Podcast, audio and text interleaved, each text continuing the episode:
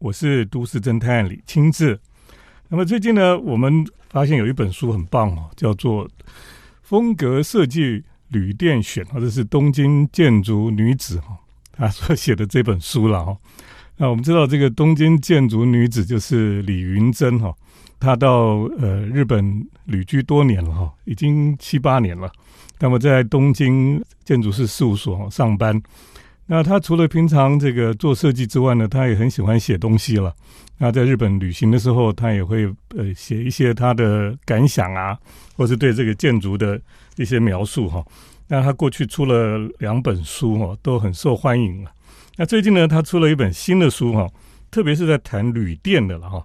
那今天我们很高兴呃，刚好云珍回到台湾来哈，就特别找他来上节目。欢迎云珍来到节目当中。亲志老师好，各位读者大家好，我是东京建筑女子李云珍。是你为什么跟上次不太一样？就是上次两本哈，有一本是专门谈建筑的嘛哈，有一本是比较有点偏旅行这样子哈。那这本主要是在谈风格设计旅店哈。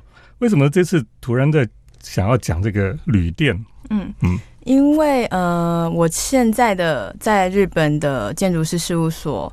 呃，主要还是以旅店做设计，就是比较多旅店的案子。那也因此，我就得到了很多可以体验旅店的经验。嗯，然后也因此自己也会去体验很多设计旅店。所以我觉得很希望把这样的经验，然后集合成册，可以分享给就是各位读者。这样，我听说你们的老板很不错，还会特别要带你们去各个地方去体验不同的旅馆。对，因为老板觉得说，你要设计一个空间，你要设计旅店，你不知道那个旅店空间是什么样子，你没有经验过的话，你会设计不出好的设计。没错所以他就会觉得说，那你们就是去亲自的体验，然后你才知道什么样的空间、什么样的高度才是适合这样子的设计。对。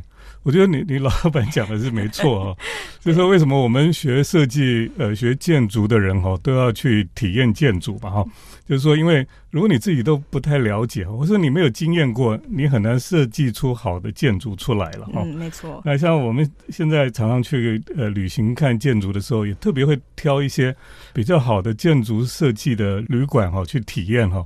主要就是说，你去住也是一个很重要的经验啊，住旅馆也是很重要的一个经验。那这本书里面，你挑了很多旅馆哈，这些都是你去住过的。对，书屋里面的都是我住过的，都是这几年去住的。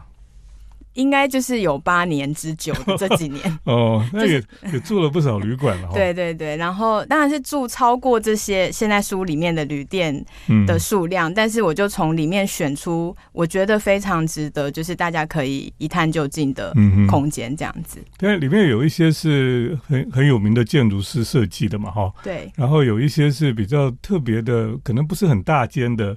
一些甚至是民宿都有哈，在这里面，那这本书里面谈到了这些建筑，应该讲说你是怎么去挑这些类型出来？嗯，因为我工作之后才知道说，其实日本的旅店集团他们其实会分不同的等级。那我觉得这件事很有趣，所以我书的前半部都是以日本的旅店集团去做介绍，然后介绍他们的设计旅店，但是在那以外的。饭店就是有几个是，呃，第一，我觉得是设计旅店，很年轻的设计旅店，然后很新潮的想法，或者是旧建筑在改造的设计旅店，或者是现在日本明星建筑师所设计的旅店。那我就是以分这几种类别旅宿的类别，然后去做介绍。对对，而且我知道这个书里面哈，甚至你有设计过的。旅店也在里面，对，有一间是我就是在目前的事务所担任，对，负责这个案子主持，对，应该 PM 或者，呃，应该就是那个案子的其中一个 member 这样子，对。所以，那你如果再去住的时候，你会特别有感觉吗？会非常就会知道说，哦，原来我这边不能这样子设计，或者是我这边设计的，嗯，比如说这个高度其实不好用。你就会知道说，你你在做设计的时候，你要再去做调整。对对，就是一种有点像是反省的感觉。就是我每次去，因为我们偶尔还是会去，他们日本就会有一个一年检查或是几年检查。那饭店方也会给我们一些回馈，说啊，我们希望哪边空间可以再做更改或是做调整。这时候我们就是每次去的时候都会再重新的看过自己的设计一遍。对，这个我讲一个事情哦，你你看看你觉得怎么样哦？就是说我也常去日本去住一些旅馆，那有一些呃大师的旅馆哦，比如说这个安藤忠雄啊或魏延武的哈，哎，其实不见得都很好住。没错，老师说的很正确。你也有这种感觉？有，因为像我书里面有推荐一间叫做云之上旅店，那呃，魏魏延武先生他有一个旧的，然后有一个新的房间。嗯哼。然后我们去住的时候，发现那个房间里面的卫浴是全玻璃，然后没有帘子。是。所以这样子洗澡的时候，其实会有点尴尬，有点害羞。就是你变成是你要洗澡的时候，另外一个人就是要出去外面晃晃。除除非是情侣或者是亲密的人，对，或是家人这样。对对，所以也不一定说大师的建筑绝对是好建筑。就是你去体验的时候，就会发现说啊，原来这样是不太好用，这样不太有点尴尬，又不太好住这样。对，这其实我很早以前去日本有住过一个比较小的旅馆，可是它它也是算是大师设计的。它也是这种 开放式的这个浴室这样，那时候也是觉得不可思议。对，好，等一下我们继续请云珍哈要来跟我们分享这一本书。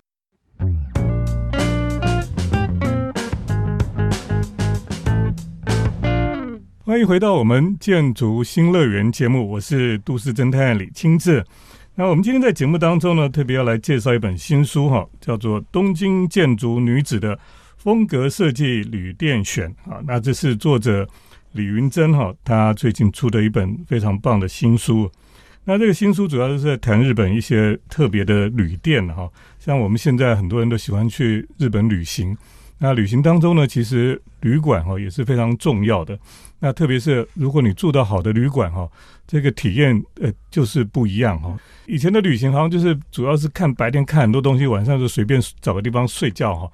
可是现在好像其实睡觉的地方也是非常重要，你可以体验不同的这个设计空间了哈。那这本书的封面哈有一个旅馆很特别哈，这也是最近很红的一栋旅馆嘛哈，是白景屋旅店对不对？对。哎，为什么选它做封面？应该是特别喜欢。这个白景屋旅店呢，是离东京有一点点距离，坐新干线然后再转车到一个叫做前桥的小镇。然后呢，其实前桥小镇这个地方，它是日本的那个眼镜品牌 James 的老板的故乡。是，那老板就是因为 James 赚了很多钱，所以他决定要回馈乡里，所以他就在前朝有一个很大的计划。那这个计划里面，他就是找了很多建筑师一起来参与。那这个白景屋旅店，他就找了藤本壮介来做设计。这样，那他是其实是买了一栋旧公寓，嗯，然后。旧公寓改修，再加上后面有一栋新建的，应该不能叫新建，就是一个新的小丘，上面有好多个小房子。嗯，这个是心动的部分，那就是我们封面照片的这个。这个像一个小山丘，然后上面有几个小房子。这个小山丘是真的吗？还是是真的小山丘？然后他把里面挖空吗？对，房间就是藏在山丘里面。哇，这是一个很很神奇的，对，很新潮的。想法，对，那上面这些小房子，它有一些是仓库，有一些是艺廊，然后之后好像他们有一个桑拿计划，嗯，就现在日本很流行桑拿，所以有一间其实好像是桑拿，那是一个洞一个洞的，就是商店跟房间，哦对，是，对，它里面也有 Blue Bottle 啊，对，一楼的部分有 Blue Bottle，然后还有一些面包店，是，对，哦，这是一个很神奇的一个旅馆哦，嗯，那为什么里面都看到很多？楼梯啊，很多的管线是怎么样？对，楼梯这一个部分是在旧洞的部分。那当时呢，就是藤本庄介收到这个邀请之后，他就觉得哎，好像是一个蛮有趣的计划。那他就到了现场去看，他就看到这一栋老房子，就觉得哎，老房子如果把空间全部打掉，只留下梁柱，只留下结构的话，可能就会变得一个很有趣的空间。于是他就真的打掉了，然后在里面呃搭上这些楼梯跟廊道。然后再找艺术家来一起合作，在这些大空间里面放上这些管子啊，或者是有一些画作啊，或者是一些布料。对，那想不到这间很前卫的 对设计的一个旅店哈，现在居然很受欢迎。对，我觉得田中仁先生也是蛮大胆的，因为其实对于旅店的经营方来说，这些都可以变成房间，就是饭店的商品是房间嘛，房间才能赚钱。那公共空间其实是不能赚钱的，但是他愿意接受成本中介的这个概念，然后让这些公共空间开放出来给，其实不止饭店的人，你你只是你是经过的人，你也可以进到大厅里面去看。嗯嗯，所以我觉得他这个接受度，然后反而让这个饭店可以变得很新潮，然后让大家知道。对，对，这就是藤本壮介应该是日本现在比较少壮派的哈嗯嗯，的建筑师，那他们的作品当然是比较前卫一点哈，想不到居然都可以受到人家的喜欢了哈。没错。那么另外还有一个也算是少壮派的建筑师哈，就是平田晃久哈，他最近在东京盖了很多这个胶囊旅馆，对不对？对嗯，你在里面也有介绍嘛？对，呃，其中一篇就是我有去体验的那个他所设计的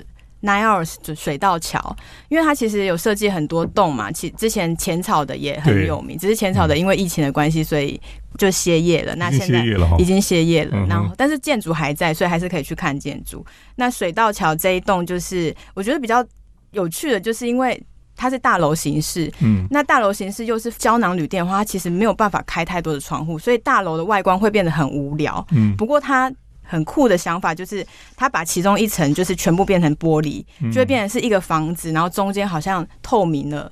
有一个透明的感觉，嗯，然后反而让这个那那个城很无聊的大是做，交流空间吗？对，这层就是交流嗯空间。那因为疫情的关系，没有什么旅客嘛，嗯然后所以当时他们有把它开放成，就是你可以租这个空间在这边工作。对，就是疫情的期间，现在可能已经取消了，对，嗯所以就是变成是旅客的休息空间，跟呃一般人也可以来这边，就是远端上班这样子。嗯，嗯，现在去住这个胶囊旅馆的观光客很多吗？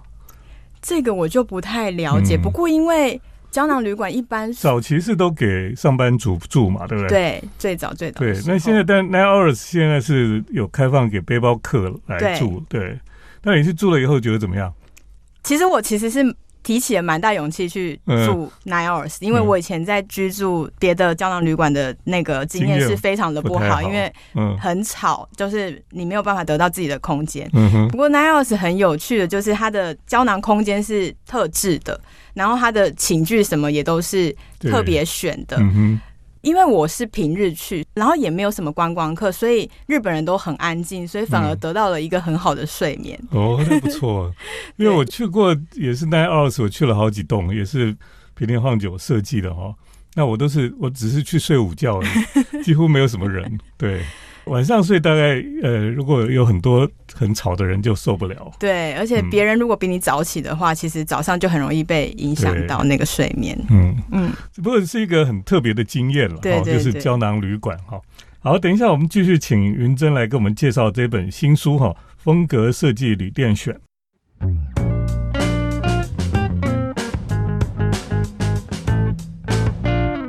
欢迎回到我们建筑新乐园节目，我是都市侦探李清志。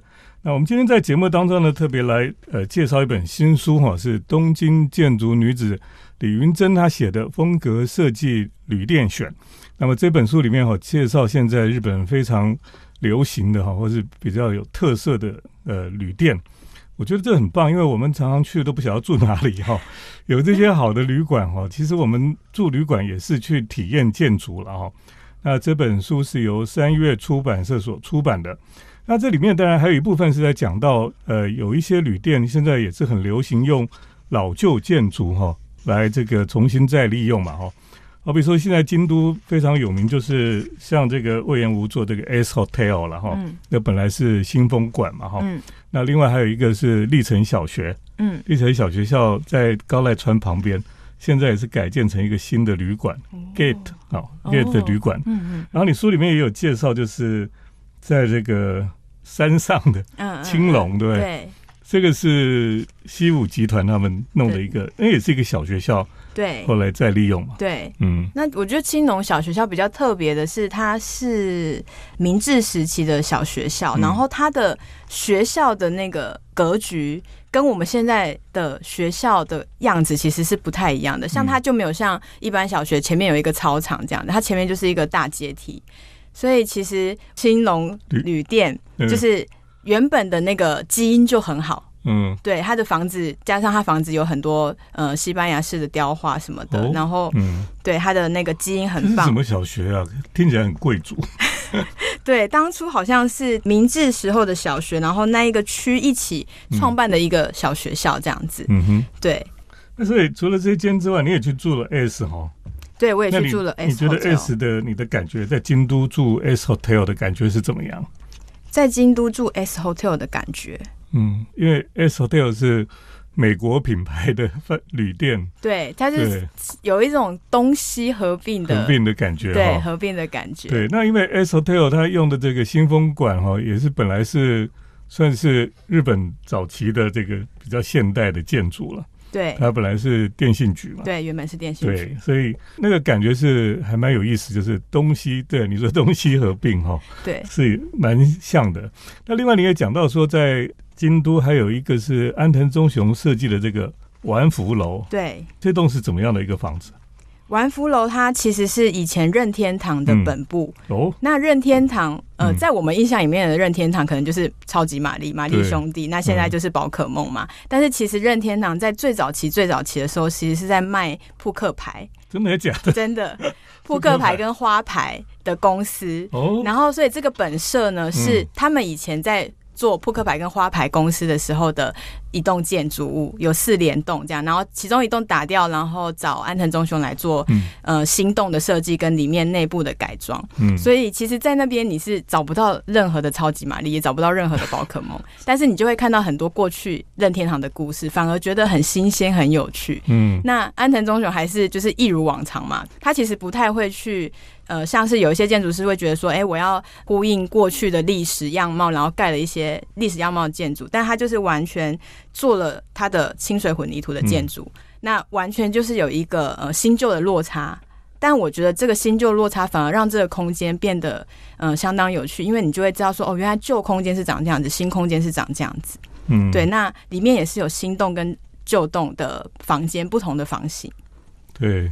现在在京都这个案子也是很受瞩目了哈，就是说安藤忠雄去改造一个老的建筑物，然后变成一个旅馆这样子。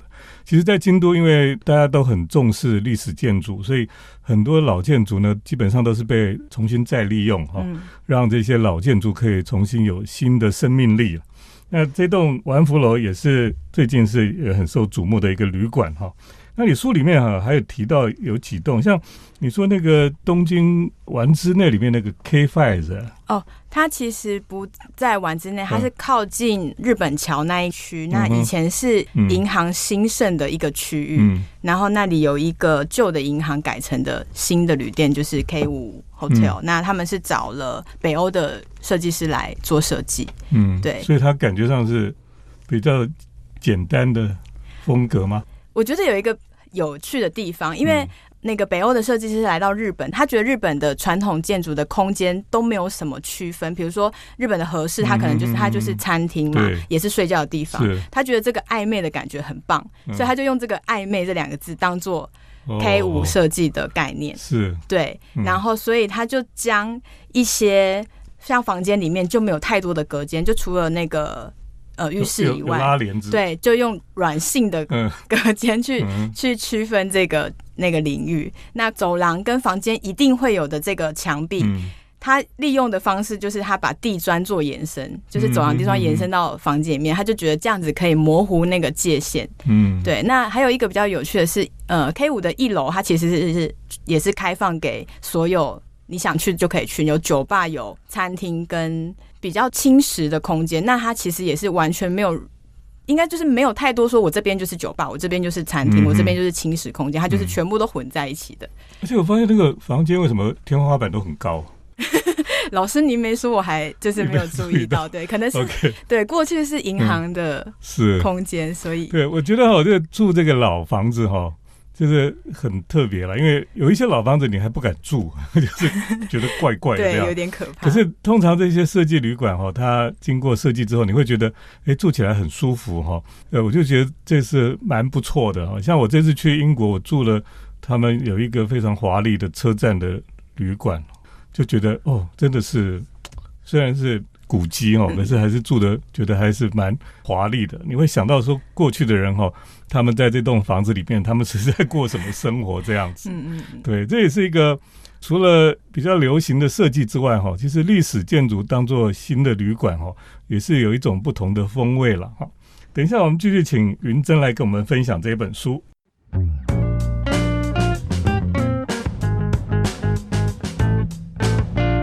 我是都市侦探李清志。那我们今天在节目当中呢，特别来介绍一本新书哈，这是东京建筑女子李云珍她写的一本新书，叫做《风格设计旅店选》，那是由三月出版社所出版的哈。呃，介绍了很多现在在日本非常流行或是比较受欢迎的新的旅店哈。那这些旅店，其实在我们每次去做建筑旅行的时候，都希望找到比较有设计的这种旅馆去住哈。所以这本书里面很多可以作为我们去旅行的时候这个旅馆的选择哈的一个参考了哈。那你也可以了解到说，诶，现在的旅馆的设计哈，其实有一些对跟我们以前想象已经不太一样的地方了。那云哲，你在这本书里面哈，有没有哪一些你自己其实非常喜欢的旅馆？嗯嗯。里面我最喜欢的一个旅馆是位于那个涩谷的一个叫 Old Day Place 的旅店。嗯，它的一楼是一个酒吧跟咖啡空间，然后他们找来了设计师叫做原田大浦，算是很最近比较潮的设计师来做设计。那其中顶楼的一间房间就是这次我体验的空间，它很酷的，就是它把房间里面九十公分以下的。材料铺面材料全部都是使用瓷砖，方形的瓷砖来做设计，这样子。那所以那些洗面台啊、床的台子啊，然后或者是卧榻等等的，也都是用这个材料。然后另外呢，他们空间里面还有一个小吧台，就是朋友就可以买东西来这边吃，然后有一个洗手台，可以在那边洗一些餐具、喝酒。那这个吧台就是用了银色的材质去做设计。其实我还蛮喜欢这种比较。很年轻、很新潮的东西，所以这一间旅店算是我觉得他用了蛮多心思在挑战，嗯，现在旅店的空间。因为其实说实话，嗯，这个小朋友住其实蛮危险的哦。对，因为太多对太多尖锐的东西，而且其实瓷砖铺面很硬，然后很冷，嗯，就是一般大部分都会用，我们都会用木地板嘛，因为瓷砖其实太冷了，就是住起来其实没有那么舒适。但是我觉得概念上是非常有趣的，嗯，因为。云珍他也自己也在做这个旅馆的设计嘛，哈，所以你对这些细节就比较 比较去注意得到哈。对，那你可以帮我们介绍？我觉得这本书里面有一个我好想去住的旅馆哦，这个是在在北海道的一个界系列的一个旅馆，好叫波罗多哈。对，可以帮我们介绍一下吗？好，就是星野集团有很多个系列嘛，那台湾也有红系诺亚这个。古关，那红星诺亚其实是最顶级的系列。那接下来就是这个界，那界这个系列呢，全部都是温泉旅馆，所以他们一定会在温泉地盖这个旅馆。那这个波罗多就是在北海道的白老这个地方，那边也有自然的涌泉，所以他们就在这边找了呃中村拓志来设计这个旅店。那它这个旅店就是有一栋是住宿栋，然后最特别的就是我书里面的这个波罗多的这个介绍的这一个照片呢，有有三四个三角形的房子，这个房子里面其实就是堂屋哦，对，很棒的，就是它汤屋面出去的就是旁边的一个湖，嗯，所以你在汤屋里面，它可以。有一个室内汤屋跟室外汤屋，就是从室内游出去，可以游出去，然后外面就是湖。那冬天的时候，它就是结成冰的样子。嗯，对，所以这个体验是非常好的。嗯，对。那界还有另外一个特色，就是他们都会把当地的民俗跟文化放到他们的空间里面，所以。借这个饭店里面的房间，就会有很多北海道的爱奴族的传统艺品，或者是一些花样，然后把它做成室内空间的装饰等等的。嗯，这个我好想去哦。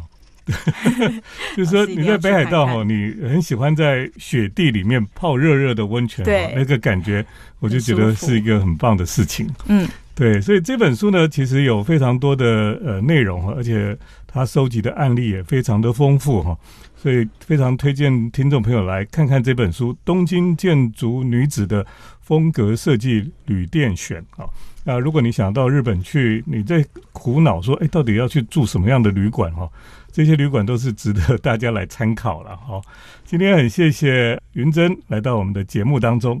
谢谢亲子老师，也谢谢听众朋友的收听。我们接下来呢是都市侦探的咖啡馆漫步单元。都市侦探的咖啡馆散步。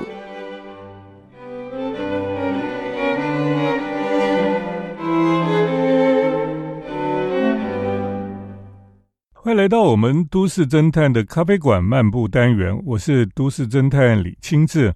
那今天要跟大家特别来推荐哈，来介绍一个位于大阪中之岛对面的一家咖啡馆。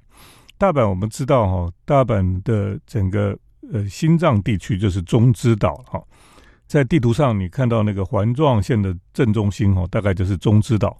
那中之岛里面有一个非常重要的历史建筑，就是工会堂啊，中央工会堂。那工会堂附近呢，最近有一栋新的建筑哈，是安藤忠雄设计的儿童之声哈这个图书馆。那这个图书馆前面呢，就摆了一颗安藤忠雄他的青苹果哈。那么现在呢，大家都说哈，呃，大阪的三宝就是一个就是安藤忠雄的青苹果，一个就是那只船猫了哈，在中之岛美术馆前面。那么另外呢，还有一个就是在一九七零年代博览会里面那个太阳塔哈，所以被称为大阪三宝。那事实上呢，我们知道中之岛哈，在工会堂还有这个安藤忠雄这个图书馆，在过来呢就有一条桥哈啊，这条桥呢叫做难坡桥了哈。难坡桥的桥头哈都有桥的两端哈就是狮子。当然，我们过去哦，那个如果是日本啊，或或是中国哈，那个狮子就是东方的狮子哈，像庙前面那种狮子。可是这两尊狮子的雕像哈，不是东方的狮子，它是那个西方的狮子，就是我们看到那个狮王那种狮子王那种狮子哈，而且是蹲踞在那边，非常的这个宏伟这样子的狮子雕像。为什么呢？因为其实这一代哈。过了这个难坡桥，就是所谓的北滨了哈。北边的北滨就是滨海的滨。北滨这个地区呢，在二三零年代哈，一九二三零年代呢，这里就是整个大阪非常重要的金融、证券等等的交易的这个非常重要的金融区在这里。所以呢，这里盖了非常多豪华的这个建筑哈。你可以想见哦，那个年代里面，大阪基本上就是。全日本最繁荣的城市，为什么呢？因为当时的东京哈，二零年代东京有关东大地震所有的人口哦都撤离了啊，所以很多人也跑到大阪来，所以大阪那个时候是全日本人口最多的城市，也是商业最鼎盛、最繁荣的一个城市。那我们看当时他们的建筑就知道，建筑非常的宏伟，那些建筑都是西方的建筑，所以你可以看到那些银行啦。证券交易所啦，都是非常就有列柱哦，就是像这个西方的柱子一样的很漂亮的西方建筑在那个地方。那么现在呢，沿着河岸哈，你就可以看到就盖了一栋一栋都是高楼大厦了哈，里面还有证券公司啊等等的都有。那么在那个难坡桥的旁边哈，就是我刚刚讲那个狮子王哈，那个狮子雕像的旁边呢。哎，居然哈有一间非常小间的房子哈，就在那些高楼大厦的边边，居然有一间白色的，只有四五层楼的高度的个小房子，哦，白色的，所以非常的特别。那原来是里面居然是一个咖啡店呐，呃，我就以前就很想要去这一家咖啡店哈，因为我觉得哇，这个咖啡店很特别，居然在一个小小的呃。高高的一个房子里面，旁边都是高楼大厦，只有它是五六层楼，然后白色的，这就在那个桥头的这个地方。这个咖啡店呢叫 Moto Coffee 了，M O T O 了，Moto 啊，它是一个非常奇特的存在。它这个白色窄小的建筑哈，就就在这里跟旁边的摩天大楼都形成强烈的对比。那我以前就很想去，可是以前去的时候就发现哈。咖啡店前面居然大排长龙哎，所以这个咖啡店显而易见，就它就是一个非常受欢迎的咖啡店。可是我这次去呢，我就想说，我一定要去给他喝到这个咖啡，所以我就真的去排队了。那么事实上，他早上十一点开，我就排，其实大概前面有五六个人吧。后来我才发现，为什么要这样排队哈？因为呢，他是每一个人入座哈，他就要点好东西，然后他带位。为什么呢？因为他这个房子太小了，位置不多。然后他这个带位哈，他有两区了哈。一区呢就是点餐那个厨房那个吧台前面哈，有一个门出去。就是靠河边的地方是有站台了哈，在那个平台上面，你可以在河边喝咖啡。可是因为夏天实在太热，我们就想说坐坐坐在楼上有冷气的地方比较好，所以他其实就是轮到我们说我们点好餐，他那个人还要带你哈，从旁边另外一个门哈，它其实就是一个楼梯间了，走那个高高陡陡的楼梯上去哦，然后每一层楼哈，它两三桌两三桌，因为它那个面积很小。它基本上就像一个塔一样，哦，所以呢，我们到了这个二三层楼的地方，就在那边有一个位置可以喝咖啡，可是就很棒，因为你可以看到对岸哈，安藤忠雄设计的这个儿童图书馆，那么可以看到这个中之岛的中央公会堂哈，这是一个很不错的一个空间了哈，在那个地方，怪不得呢，大家都要这边排队哈，要等着待位哈，这个 Moto。Coffee 哈是一个非常特别的这个咖啡馆，而且它的餐点哈也都非常好吃，难怪哈一开店就有很多人在旁边排队了哈。所以下次你去大阪哈，你去看这个中之岛的公会堂，看安藤忠雄的图书馆之外哈，你可以走路哈，就过这个难坡桥，看到旁边有一个白色的像塔状的咖啡店哈，你就去试试看，就是一个 Moto Coffee 哈，可以去这边喝咖啡。今天呢，就跟大家来介绍大阪这家咖啡馆。谢谢听众朋友的收听，我们下礼拜再见。城市的幸福角落，来杯手冲单品，享受迷人的香醇世界。